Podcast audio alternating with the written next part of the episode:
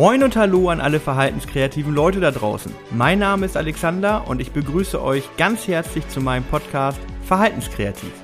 Ich bin Heilerziehungspfleger, Deeskalationstrainer nach Prodema und spreche hier jeden zweiten Montag über Themen aus verschiedenen Bereichen meiner Arbeit. Meist hat es im weitesten Sinne mit herausfordernden Verhaltensweisen zu tun oder zumindest lässt sich der Inhalt darauf zurückführen bzw. damit verknüpfen. In der Regel gestalte ich die Folgen alleine, manchmal habe ich aber auch spannende Interviewpartner zu Gast. Wenn du also im Bereich der Eingliederungshilfe arbeitest oder vielleicht Mama oder Papa eines ganz besonderen Kindes bist, dann könntest du hier genau richtig sein. Verdammte Axt, so lange kam gar nichts und jetzt wird hier ein Podcast nach dem anderen rausgeballert. So gehört sich das doch. Heute kommt eine Folge außerhalb des geplanten Rhythmus, da wir keine weitere Woche mehr mit der Veröffentlichung warten wollten. Aber wer ist eigentlich wir? Sonst bin ich doch immer alleine. Ja, das ist richtig. Heute habe ich aber einen Gast und zwar meinen Chef, den Einrichtungsleiter des IBW, also des intensiv betreuten Wohnens der Stiftung Friedehorst, in dem ich seit 2017 beschäftigt bin. Schon im Jahr 2018 hat Arian die Einrichtungsleitung von mir übernommen, da ich mich aus persönlichen Gründen entschieden habe, keine Leitungsaufgaben in der Form mehr ausführen zu wollen und mich auf andere Bereiche konzentrieren wollte und auch immer noch will. Arian ist gelernter Heilerziehungspfleger, studiert aktuell Sozialökonomie an der Apollon Hochschule im Fernstudium, hat sich nach mehreren Jahren im Gruppendienst eines anderen Bereiches unserer Einrichtung erfolgreich im IBW beworben. Wir sitzen hier heute zusammen, um Überraschung über das IBW zu sprechen. Was ist das IBW? Was zeichnet es unserer bescheidenen Meinung nach besonders aus? Und wie wird die Entwicklung des IBW zukünftig sein? Ein kleiner Spoiler gleich zu Beginn. Das IBW wird sich zeitnah vergrößern und dafür werden wir neue Kolleginnen und Kollegen benötigen. Arian wird also auch darüber sprechen, wie ihr euch bewerben könnt, falls denn Interesse bei euch bestehen sollte. Und ja, das ist letztlich auch der Hauptgrund, warum wir keine Woche mehr warten wollten. Lasst uns also direkt ins Gespräch starten. Ja, moin Arian. Freut mich, dass es heute geklappt hat mit unserem Treffen hier, dass wir uns äh, gemeinsam über das IBW äh, unterhalten können, also das intensiv betreute Wohnen. Und ähm, ich würde dir ganz gerne direkt den Ball rüberspielen und äh, mit der offenen Frage quasi, was ist das IBW eigentlich? Was steht dahinter? Was ist die Geschichte des IBW? Ja, moin moin, direkt aus Bremen von der Weser. Ähm, vorerst, bevor ich anfange zu erzählen, möchte ich mich einmal ganz herzlich bei Alex für die Möglichkeit, etwas zum IBW erzählen zu können, bedanken. Ich hoffe, ich kann euch ein wenig auf den Geschmack bringen und euer Interesse auch ein wenig anregen. Aber dann legen wir mal los und steigen mit der Geschichte unseres Pilotprojektes ein. Vorerst jedoch, was ist das IBW eigentlich? Welche Geschichte steht hinter unserem intensiv betreuten Wohnen? Unser intensiv betreutes Wohnen ist, so würde ich sagen, eine ganz besondere Nische der Eingliederungshilfe. Ja? Ähm, Im intensiv betreuten Wohnen bieten wir seit 2017 einen Wohnplatz an, bei dem Möglichkeiten zur gesellschaftlichen Teilhabe trotz wirklich komplexer Verhaltensweisen möglich sein sollen. Aber wie kamen wir dazu? Das war deine einleitende Frage. Im Januar 2017 wurden wir kontaktiert. Ja, wir wurden kontaktiert vom Referat, vom Referat 30 der senatorischen Behörde. Das kann ich jedoch nur aus Berichten und Erzählungen von meinem Kollegen Alexander unter anderem entnehmen, da ich erst zum Juni 2018 ins Boot gestiegen bin. Ja. Das Referat 30 ist übrigens für das ambulante und stationäre Wohnen für Menschen mit geistiger und mehrfacher Behinderung zuständig. In der Anfrage, die an uns gerichtet wurde, zu Januar 2017 ging es um die Notunterbringung eines jungen Mannes im Alter von 20 Jahren. Ich meine, er war 20, oder? Ist das richtig? Heute ist er 24, es muss 20 das gewesen äh, sein. Das würde hinkommen. Rechnen wir so zurück. Ich glaube auch, das passt, war. Genau. Der zu diesem Zeitpunkt in einer psychiatrischen Klinik untergebracht war. Zuvor, so wissen wir, lebte er in verschiedenen Wohneinrichtungen und Leute, diese wechselte er wie seine Unterwäsche. Ja? Weil er als nicht tragbar, das möchte ich ganz gerne unterstreichen, für die dortigen Settings galt.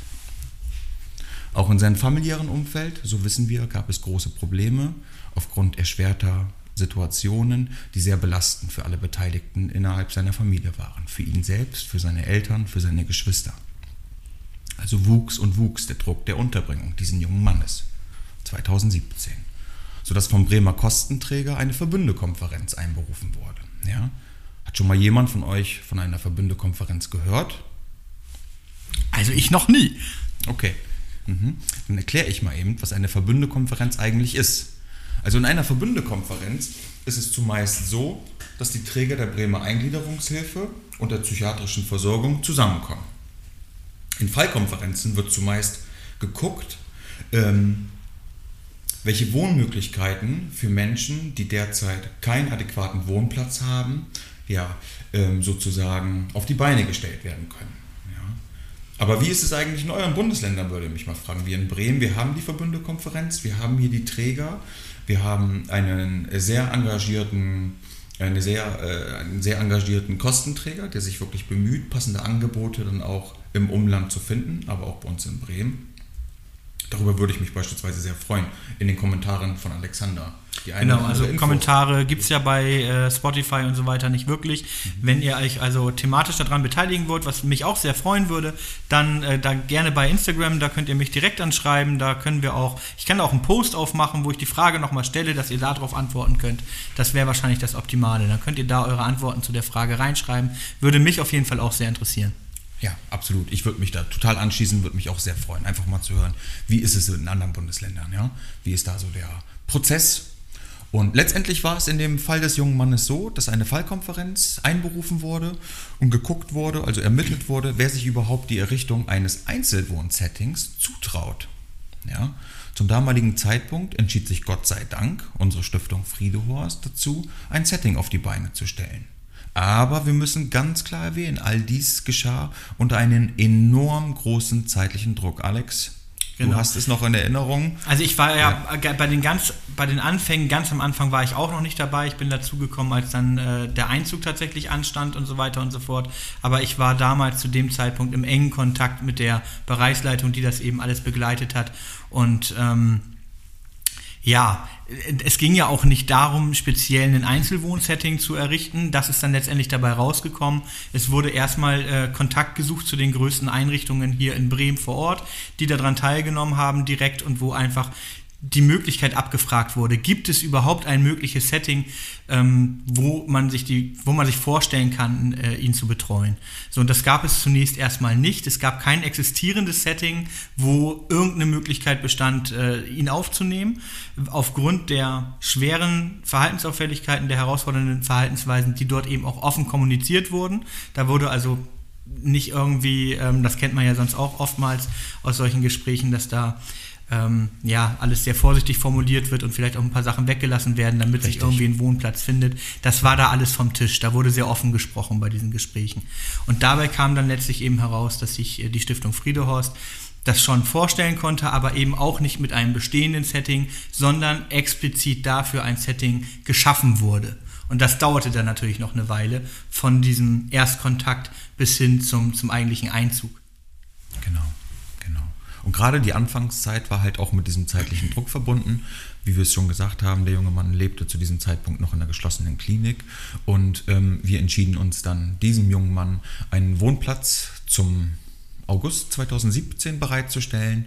Und ähm, dabei müssen wir erwähnen, dass gerade die Anfangszeit wirklich weitreichende Erschwernisse mit sich brachte. Ja?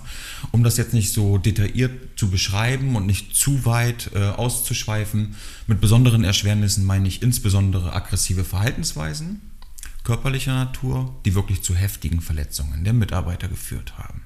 Um ein Beispiel zu nennen, so erlitt beispielsweise ein Kollege einen Rippenbruch, eine andere Kollegin ein gebrochenes Nasenbein, um einfach mal die Spitze des Eisbergs zu benennen. Genau, ja. und dann gab es eben auch wahnsinnig viele körperliche Auseinandersetzungen, bei denen zwar es am Ende nicht zu schweren Verletzungen gekommen ist, aber die emotional und auch körperlich wirklich extrem anstrengend waren. Also ich selber hatte äh, Dienste innerhalb dieses ersten Jahres, ähm, wo man einen Acht-Stunden-Dienst hat und wo wirklich sechs, sieben dieser acht Stunden eine körperliche Auseinandersetzung waren, weil die immer wieder angefangen hat, eine halbe Stunde lang, dann äh, hat äh, er selber quasi Luft schnappen müssen, Energie sammeln müssen, äh, kam mit einer Entschuldigung auf mich zu und während er sich entschuldigt, hat er aber schon wieder den Schwinger gebracht und wollte mir ins Gesicht schlagen.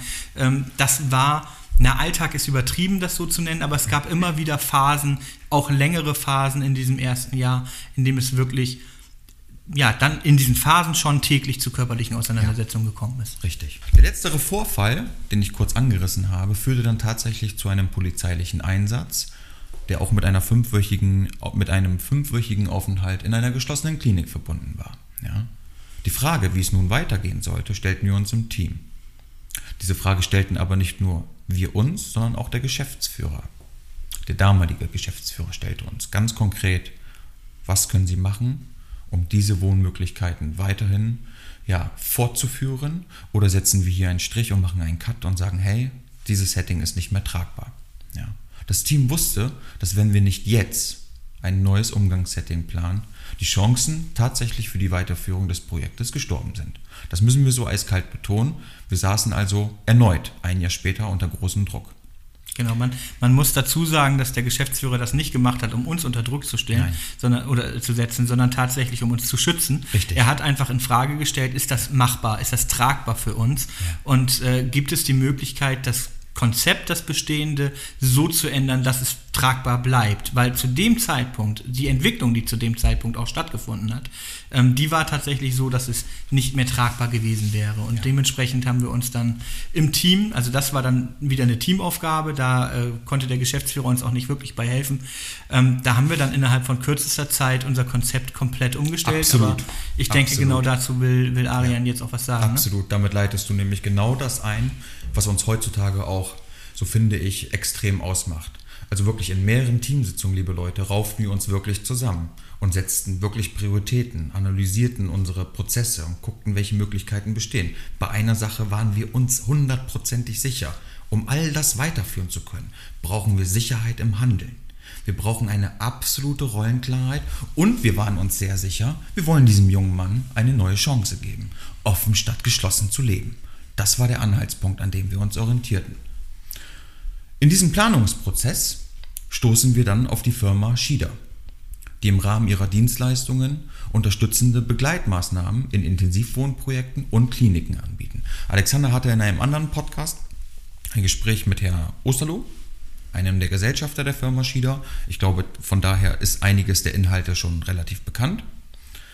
Aber was uns betrifft, war es dann so, dass wir ein neues Setting in kürzester Zeit quasi auf die Beine stellten und dass wir in kürzester Zeit die Kooperation mit der Firma Schieder, Gott sei Dank, einleiten konnten.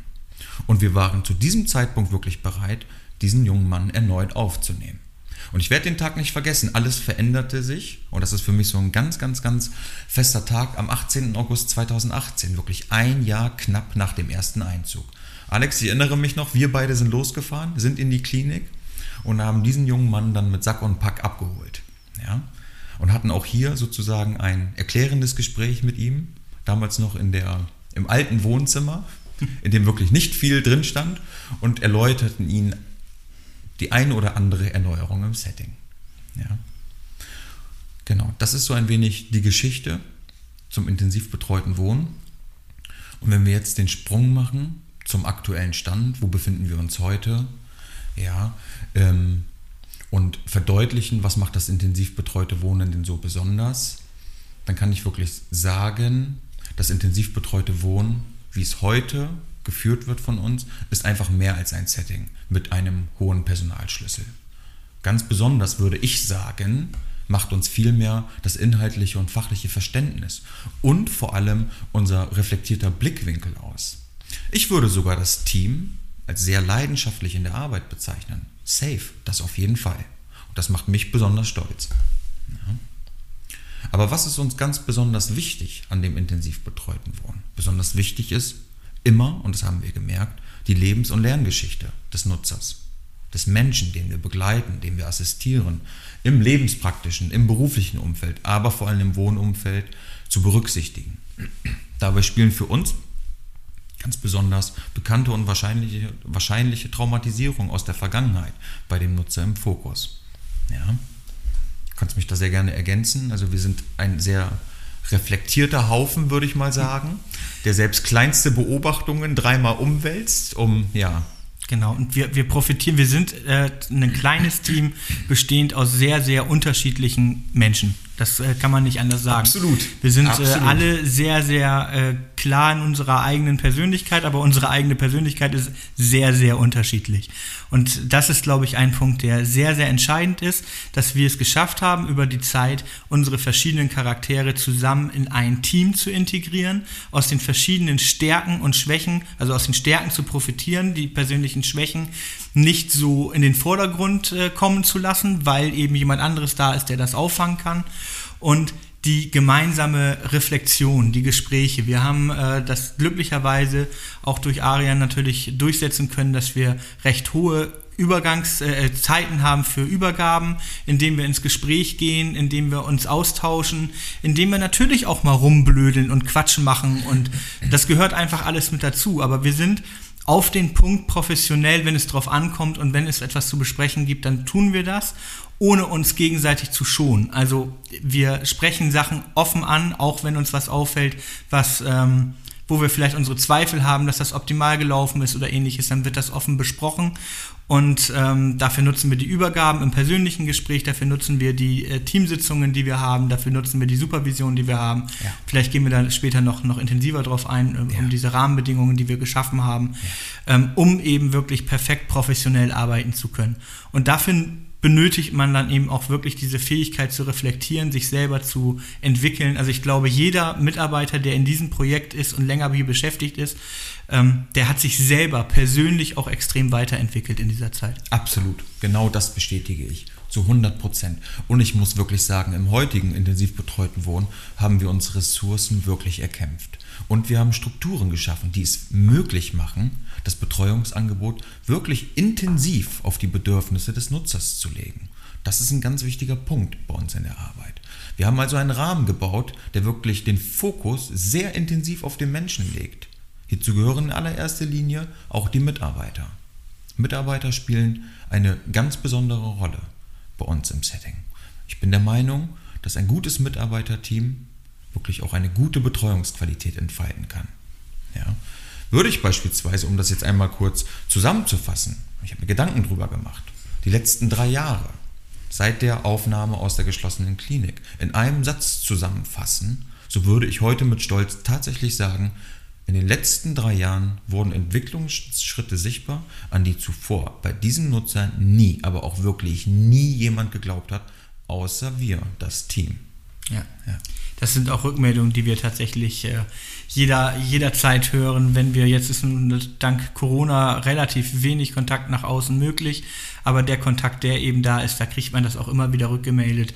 Ähm, wenn Menschen ihn nur alle paar Wochen mal sehen ja. und äh, das über die Jahre, wo dann einfach diese Abstände noch mal größer sind, da ist, wird das dann manchmal vielleicht sogar noch klarer, wie groß die Entwicklung ist im Umgang, im, im, in seinen ähm, sozialen Kontakten, wie er diese jetzt inzwischen pflegt und wie er auf andere Menschen eingeht. Ja. Da alleine sind schon so unfassbar große Unterschiede. Und ähm, das spürt er selber auch. Also das, das äh, kriegt er auch selber, hat dabei, hat dadurch ein, ein äh, Selbstwert aufbauen können in den letzten Jahren, den er eben jetzt auch nach außen trägt, ohne irgendwie angeben zu müssen oder ähnliches, sondern einfach er weiß, dass er selber was wert ist, dass er was kann, dass er Sachen geschafft hat in dieser Zeit. Und ähm, ja, das ist im Endeffekt nochmal eine Bonuszahlung auf unseren Lohn hin drauf. Ne? Absolut, hundertprozentig. Und was uns ebenso ausmacht, ist, diese Entwicklungspotenziale, die wir erkennen, die wir beobachten, auch auszuwerten und zu betrachten. Und betrachten wir ähm, das Entwicklungspotenzial, was wir in den letzten drei Jahren festgestellt haben, dann können wir wirklich sagen oder wir erkennen, dass diese Entwicklungen ganz besonders durch einen stark strukturierten Rahmen möglich waren. Und ähm, dieser Rahmen, von dem ich gerade erzähle, der besteht halt aus wirklich genauen Analysen und vor allen Dingen aus einem gut funktionierenden Sicherheitsnetz. Was sind denn die konkreten Pläne jetzt für die nähere Zukunft, was das intensiv betreute Wohnen angeht? Ja. Um es einfach konkret zu benennen, wir wollen zum 1.6. ein neues Fünfer-Setting in der Intensivbetreuung errichten. Ja, hier stehen wir nun kurz vor der Eröffnung eines weiteren intensiv betreuten Wohnens. Dafür haben wir gerade im letzten halben Jahr, Alex, du bist involviert gewesen in den verschiedenen Prozessen, alle nötigen Maßnahmen umgesetzt und benötigen jetzt Personal. Das Personal, das wollen wir zum 1.6. einstellen und die ersten zwei Einzüge zum 1.7. vollziehen. Das Personal, um das nochmal zu benennen, werden wir auf den Personenkreis Menschen mit Doppeldiagnosen, sozial-emotionalen Störungen, schweren auto- und fremdaggressiven Verhaltensweisen und generell Menschen, die aktuell kein Wohnsetting finden, das auf ihre Bedürfnisse angepasst ist, vorbereiten. Das unterstreiche ich, vorbereiten. Ja? Bedeutet. Das heißt, man muss nicht zwingend äh, als Mitarbeiter sich, wenn man sich jetzt bewerben möchte, in all diesen Bereichen schon Erfahrung haben und schon, schon straight, ich weiß genau, was ich tun, äh, zu tun und zu lassen habe, sondern äh, da werden die Schwerpunkte anders gesetzt. Also klar kann sich jemand mit solchen Erfahrungen gerne bei uns bewerben, aber darüber hinaus mhm. diese vier Wochen, ich glaube, das ist ganz entscheidend. Was, genau. was passiert in diesen genau. vier Wochen? Diese vier Wochen sind ein ganz entscheidender Monat, weil wir in diesen vier Wochen quasi das Personal äh, vorbereiten auf das, was auf uns zukommt, auf besondere ähm, Situationen im Wohnalltag, auf ähm, besonders herausfordernde Verhaltensweisen. Dafür nutzen wir verschiedene Instrumente ähm, von teambildenden Maßnahmen. Wir haben beispielsweise eine supervisorische Begleitung für zweimal in diesen Zeitraum eingeplant. Wir werden Fortbildungen ähm, ähm, im Rahmen von Prodema, einem Deeskalationssystem, von dem du gleich nochmal ganz kurz berichten kannst. Du bist ja selber auch Deeskalationstrainer genau. über das Prodema-Verfahren. Wir werden ähm, weitere Maßnahmen in Form von, was ist unsere gemeinsame Haltung, welche Module sind uns besonders wichtig in dieser äh, internen Fortbildung. Wir werden ähm, versuchen, durch Teamsitzungen herauszukristallisieren, was sind unsere einzelnen Stärken, was sind unsere Zielsetzungen für die Zukunft, wo sehen wir uns und was müssen wir jetzt zu Anfang, gerade zu Anfang gemeinsam tun, um ja, das äh, Setting von Grund auf zu stabilisieren. Ja. Genau, also es geht im Endeffekt in diesen vier Wochen darum, nach Möglichkeit schon vor dem Einzug der ersten zwei Nutzer ähm, eine gemeinsame Haltung zu entwickeln. Richtig, vollumfänglich ja? vorzubereiten. Ja, ich genau. weiß, jetzt könnte es den einen oder anderen Aufschrei geben, aber es ist tatsächlich so, hey, wir sind in der Intensivbetreuung. Wir haben gelernt, dass die Intensivbetreuung ein extrem hohes therapeutisches Potenzial bietet, wenn die Mitarbeiter, wenn den Mitarbeitenden der Rahmen und die Strukturen bekannt sind. Und darum geht es in dem Monat. Wir müssen den Rahmen transparent machen und wir wollen Strukturen gemeinsam erarbeiten. Das macht genau. Intensivbetreuung besonders. Sehr besonders, möchte ich gerne betonen.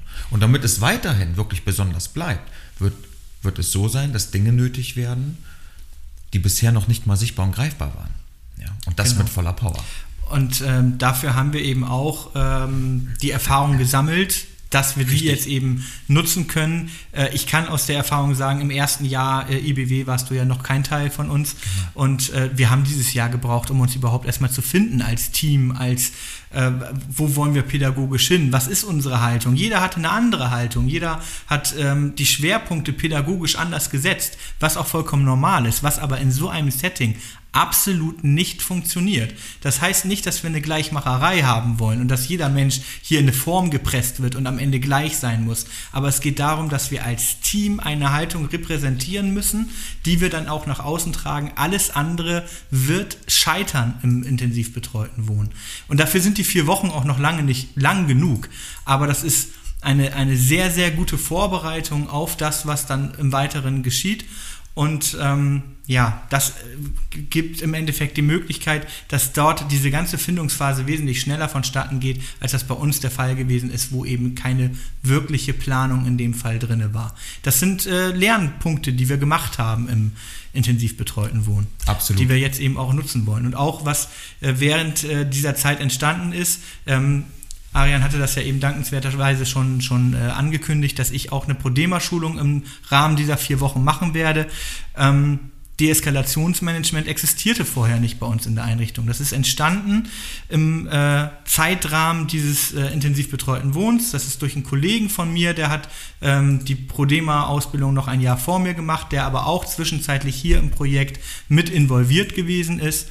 Und ähm, das sind alles Punkte, die nach und nach entstanden sind und aus denen sich das Ganze jetzt zusammensetzt, wo wir eben dann auch diese vier Wochen gestalten können. Also in erster Linie natürlich Arian und Susanna Fricke, ähm, aber eben auch die Expertise von anderen Kollegen, die damit reingenommen wird. Genauso wird auch die Expertise von jedem einzelnen Kollegen hier aus dem IBW mit reingenommen, in dem eben auch Hospitationen stattfinden werden Richtig. in diesen ersten vier Wochen, ähm, wo die Kollegen einfach mit jedem Mitarbeiter von uns hier Dienste mitverbringen, sich äh, über die Haltung einfach nochmal Stabilität holen können, was ist damit gemeint, sich äh, andere Sichtweisen reinholen können und so weiter und so fort. Also es ist wirklich ein, ein Konzept, was da geschrieben wurde wurde von Arian und äh, Susanna Fricke in erster Linie, äh, federführend auf jeden Fall, ähm, das wirklich ganzheitlich diese, diese Situation betrachtet, um eben bestmöglich vorbereitet zu sein. Ja.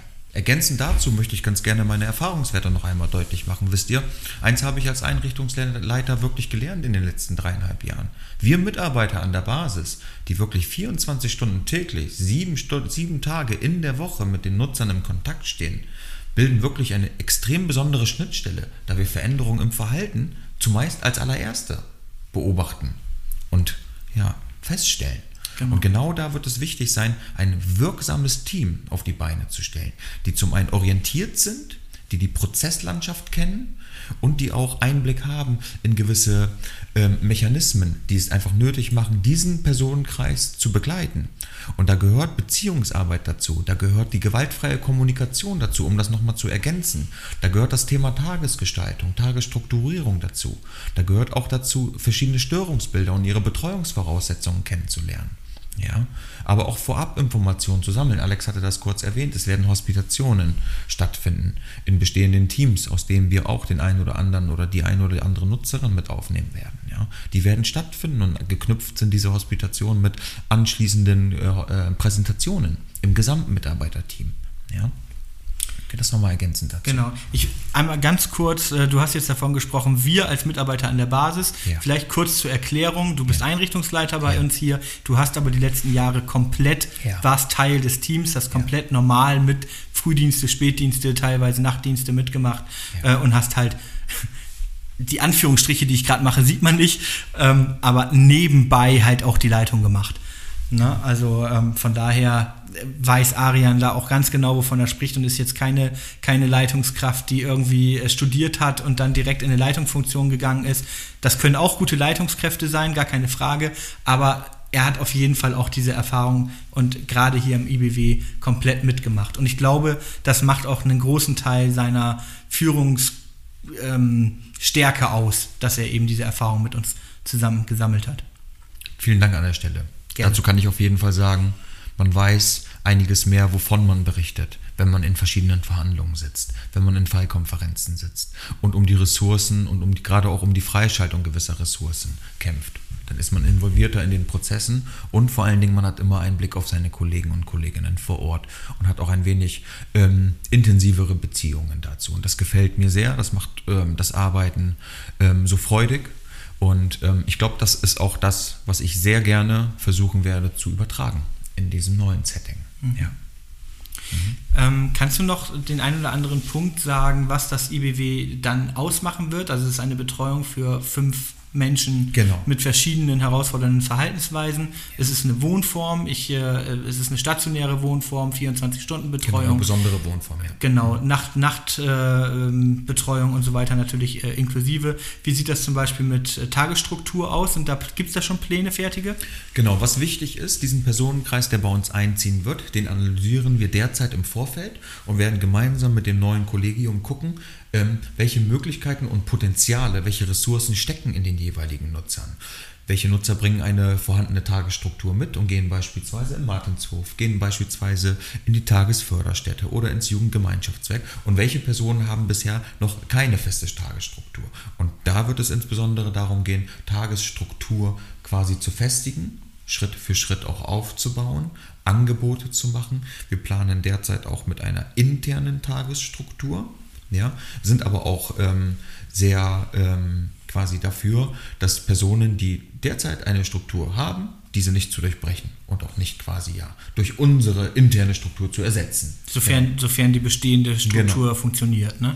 Also in den meisten Fällen äh, funktioniert ja, ja die, die aktuelle Struktur zumindest im Bereich Wohnen dann nicht optimal, sonst würde da ja kein, genau. kein Umzug äh, in Frage kommen. Richtig, ja.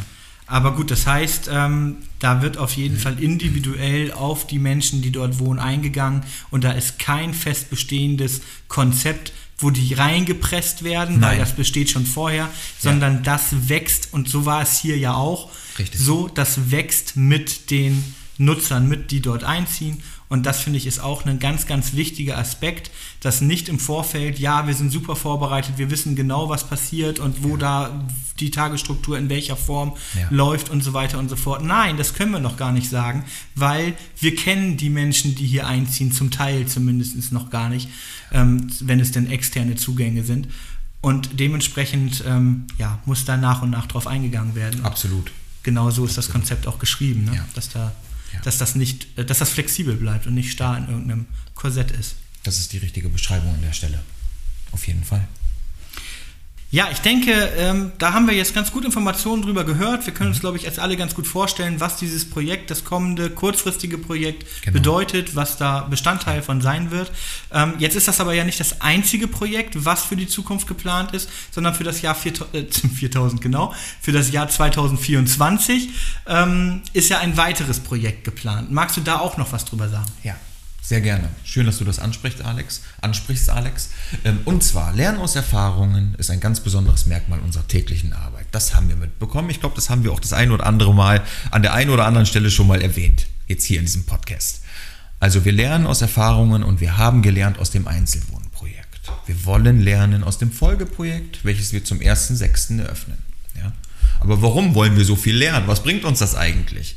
Ja, ich hatte vorhin ganz kurz erwähnt, wir haben enorm viele Wohnplatzanfragen. Wir haben aber nicht genug Wohnplätze, um etwas zu bewirken, um diesen Personenkreis ein neues Zuhause zu geben, das auf ihren Bedarf zugeschnitten ist. Was müssen wir also machen, liebe Leute? Wir müssen bauen. Ja, wir müssen Gas geben. Wir planen zeitgleich, also derzeit, ein Neubauprojekt. Das ist ganz wichtig. Das von Grund auf aus den Erfahrungswerten aus dem intensiv betreuten Wohnen basiert und auch davon in der Zukunft profitieren wird. Ja?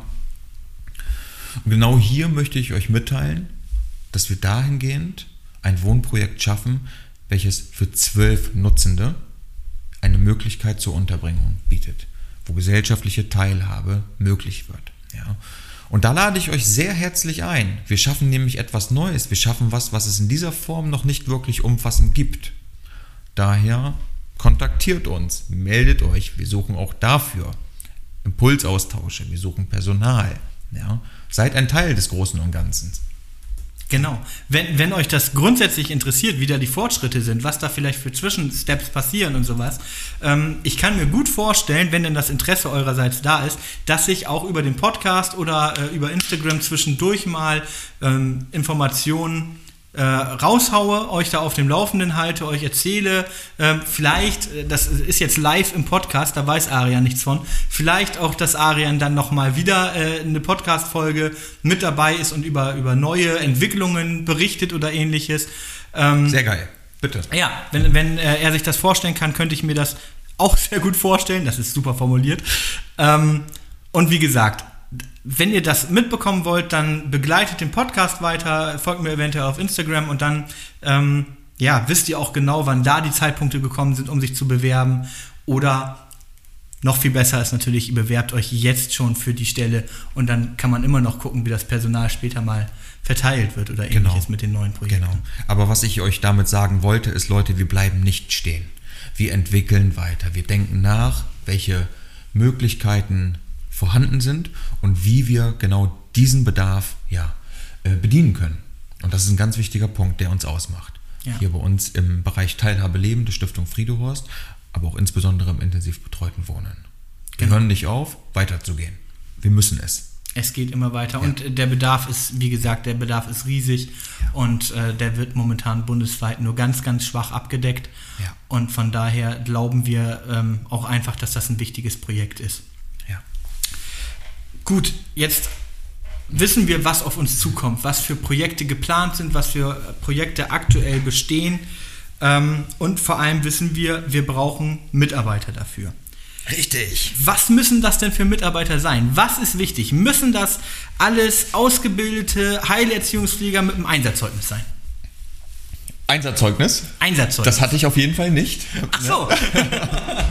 Also, was braucht es, um bei uns im IBW arbeiten zu können? Ja, was braucht es also, um ein Teil des neuen Teams zu werden? Ja, du brauchst auf jeden Fall eine abgeschlossene Ausbildung aus dem Gesundheitswesen. Du bist also HEP, Heilerziehungspfleger, Erzieher, Krankenpfleger oder auch Altenpfleger. Ich sag's dir, dann warte ich auf dich. Ruf mich an.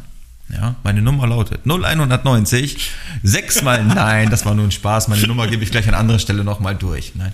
Wisst ihr, eine Bewerbung ist zwar wichtig für mich, ja, und auch für den laufenden Prozess, um eine Einstellung zu ermöglichen, aber darauf kommt es mir in erster Linie gar nicht an, sondern in erster Linie steht deine Persönlichkeit vor allem. Ja.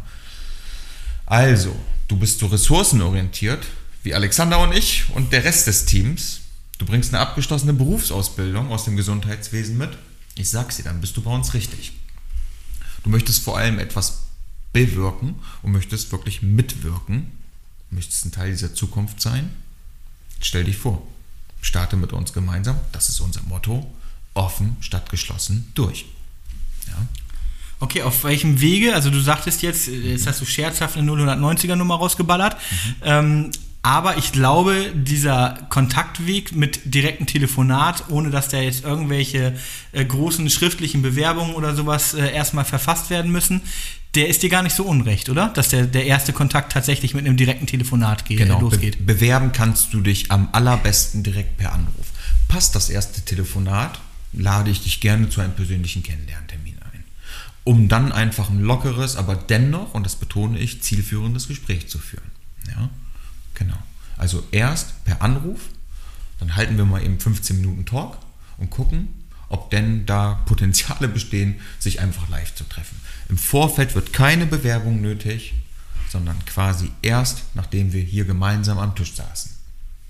Das genau, ist so der dann Prozess. wird auch auf die Bewerbungsunterlagen, also wie gesagt, ist ja. natürlich, wenn man als Fachkraft angestellt werden möchte, muss man natürlich seine, sein Zeugnis dann am Ende äh, vorweisen können. Aber es geht nicht darum, dass man hier äh, perfekt ausgearbeiteten Lebenslauf und äh, äh, ähnliches vorzuweisen hat und dann vorbereitet. Vielleicht habt ihr gar keins, weil ihr gerade gar nicht auf der Suche nach einem Job seid, aber jetzt gerade denkt, scheiße, das ist schon ein sehr, sehr geiler Job und da muss ich unbedingt hin. Ich habe gar keine Bewerbungsunterlagen, das stresst mich total drauf geschissen.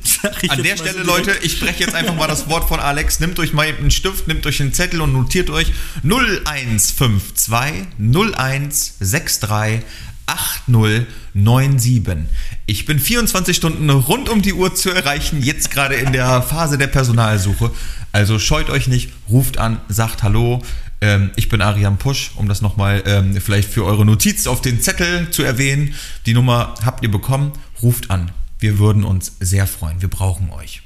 Genau. Ihr könnt auch gerne eine E-Mail schreiben an arian.push.thl.friedehorst.de ähm, und da eure Telefonnummer hinterlassen, wenn euch das lieber ist, dass Arian direkt bei euch anruft. Sehr gerne. Auch gar kein Thema. Auch das ist eine Möglichkeit. Und bevor sich das jetzt zu verzweifelt anhört, dass wir hier unbedingt Personal brauchen, es geht am 1.6. los und wir haben noch gar keinen, so ist es dann auch nicht. Es sind natürlich schon ein paar Mitarbeiter im Boot, die genau. ähm, das Team schon, schon, also da ist schon ein Gerüst vorhanden, aber es ist eben noch nicht vollständig und äh, dementsprechend suchen wir auf jeden Fall noch Leute. Also Absolut. es ist auch nicht so, dass da noch nichts passiert ist. Ja. Nicht, dass wir den Eindruck jetzt vermitteln hier.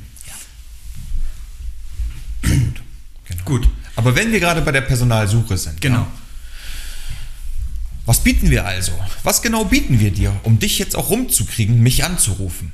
Ja, um da einfach ein paar Fakten zu nennen. Also, wir bieten dir eine Vergütung nach EG 8 der AVR Diakonie Deutschland inklusive einer betrieblichen Altersversorgung. Eine ja. EG 8 ist ja nicht normal. E also jemand, der normal. als äh, Heilerziehungspfleger eingestellt wird, der verdient bei uns normalerweise eine EG 7. Genau, das ist richtig. Aber aufgrund der, des Rahmens des intensiv betreuten Wohnens und auch der erschwerten Situationen im Alltag konnten wir gemeinsam mit der senatorischen Behörde eine EG 8 für unsere neuen Kollegen verhandeln und sozusagen auch absegnen lassen. Ja. Die Zahlen, die werde ich gleich nochmal nennen. Jetzt möchte ich gerne noch einmal zu Ende ausführen, was bieten wir noch? Wir bieten dir auf jeden Fall berufliche Entwicklungsmöglichkeiten in Form von Fortbildungen und auch regelmäßigen Supervisionen. Das ist ein ganz wichtiger Punkt, den wir wirklich sehr, sehr ähm, zielführend versuchen anzubieten. Ja? Weiter bieten wir zum Beispiel tolle Angebote der Gesundheitsvorsorge. Hierzu zählen zum Beispiel ich weiß nicht, Alex, ob du da ähm, im Netzwerk Qualitrain mit drin bist. Ich auf jeden Fall. Also wir bieten dir sehr gute Konditionen im Netzwerk Qualitrain der Bremer Fitnessstudien. Ja, sag mal Fitnessstudien oder Fitnessstudios? Das ist nochmal so eine Frage. Ich glaube, Fitnessstudien, ne? Bin mir nicht sicher. In die Muckibude kann man da gehen. Muckibude, genau, richtig. Also das ist, ist tatsächlich nicht nur äh, bremenweit, sondern das ist bundesweit. Ne? bundesweit ne? Also richtig, ähm, da kann man, das ist ein sehr, sehr großes Netzwerk an verschiedenen hochklassigen äh, Fitnessstudios, die eben bundesweit dann auch besuchbar sind. Und zum Beispiel auch äh, die Bremer Bäder sind dabei. Also man kann hier umsonst schwimmen gehen, was ich eine sehr, sehr geile Sache finde, weil das kostet ganz schön viel Geld. Sonst. Genau, und über das äh, Gehalt kostet dich das ein 20 netto, 25 Euro netto. Genau. Mhm, genau. Was bieten wir noch? Wir bieten dir eine Bildschirmarbeitsplatzbrille und eine gute Sozialberatung über Fachpersonal, falls das denn mal nötig sein sollte. Ja. Aber auch eine Gehaltsumwandlung für die private Rentenversicherung, eine Berufsunfähigkeitsversicherung, aber auch weitere Beihilfen, sei es zum Beispiel Zahnersatz, sind Dinge, die wir dir bieten. Ja? Genau. Ergänzt mich gerne, falls ich irgendwas Dienstfahrrad vergesse. Dienstfahrrad äh, Richtig, an, was ja. über das Gehalt. Äh, An der Stelle übrigens genannt, Alex fährt ein ganz tolles Dienstfahrrad. du auch.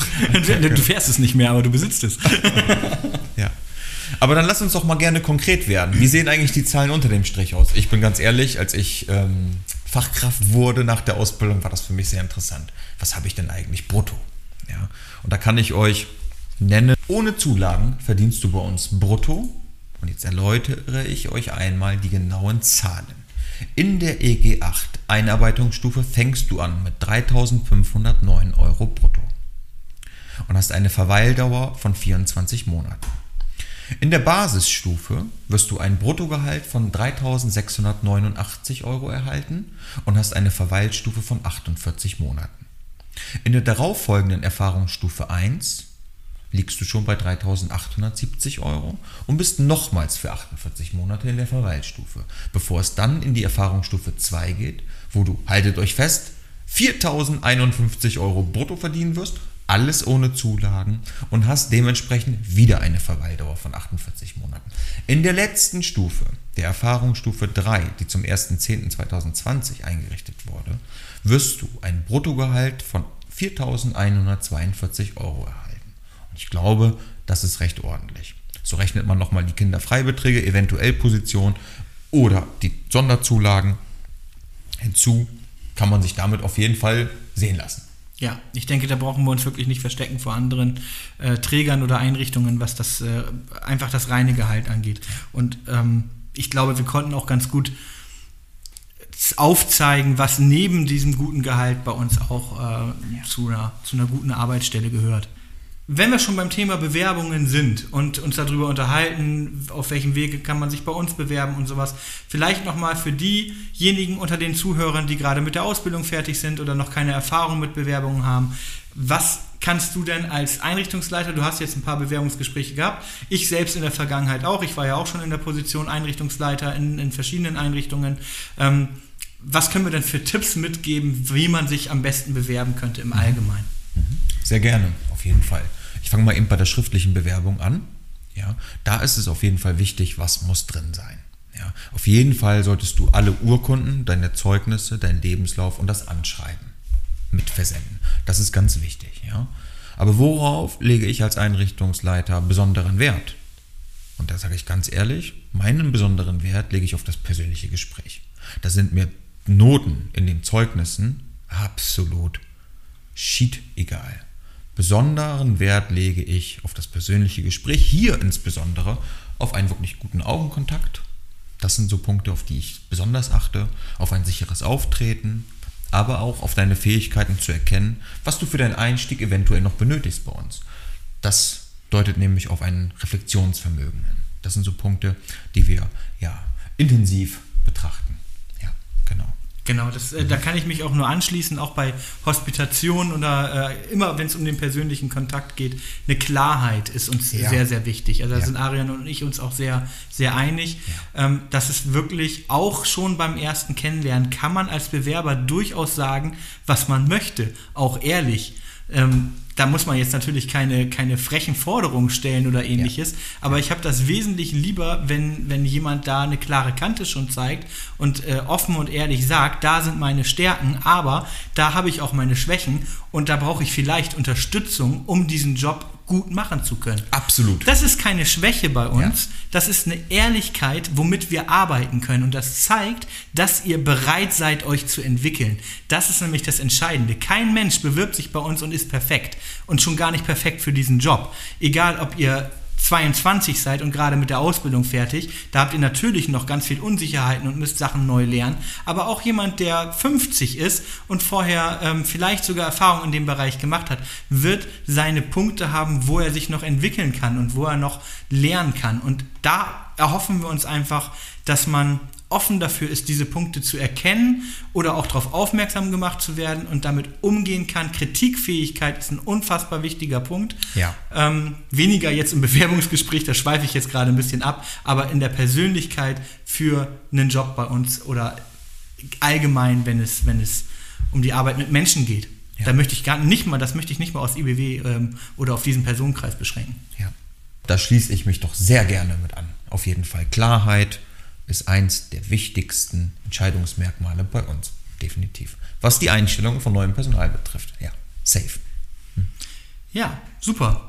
Ich glaube, dann äh, haben wir die Punkte, die wir, über die ja. wir heute reden wollten, ja. ähm, ganz gut abgearbeitet. Das glaube ich auch. Das hat mich auf jeden Fall sehr gefreut, mal auf diese spezielle Art und Weise mit dir zu sprechen, sonst äh, stehen da selten Mikrofone zwischen uns. Ich wollte gerade sagen, ich finde das total geil. Ich glaube, wir sollten unsere Übergaben regelmäßig jetzt führen. Ich bin heute nämlich im Spätdienst, der Alex, der hatte den Frühdienst und ich komme hier ins Büro rein, zwei Mikrofone vorbereitet und ja, das hat doch hier was, einen, einen schönen Touch. Mhm. Ja, genau. Und wir haben direkt die Sprachaufnahme. Wir müssen da gar keine Übergabe dokumentieren. Alles, was wir heute besprochen haben, das können wir uns wieder anhören. Sehr gut. Ja, super. Dann bedanke ich mich bei euch fürs Zuhören und äh, dass ihr, ich glaube, das ist eine relativ lange Folge, ich habe gerade gar keinen zeitlichen Überblick. Ähm, wenn ihr bis hierher zugehört habt, top, ich freue mich riesig. Ähm, ja, und hoffe, dass ihr äh, zur nächsten Folge auch wieder einschaltet. Ich verabschiede mich von dir, Arian. Vielen Dank, dass das geklappt hat heute. Sehr gerne. Hat mir viel Spaß gemacht. Sehr gerne. Und ähm, ich wünsche euch noch einen schönen Tag. Tschüss. Haut rein.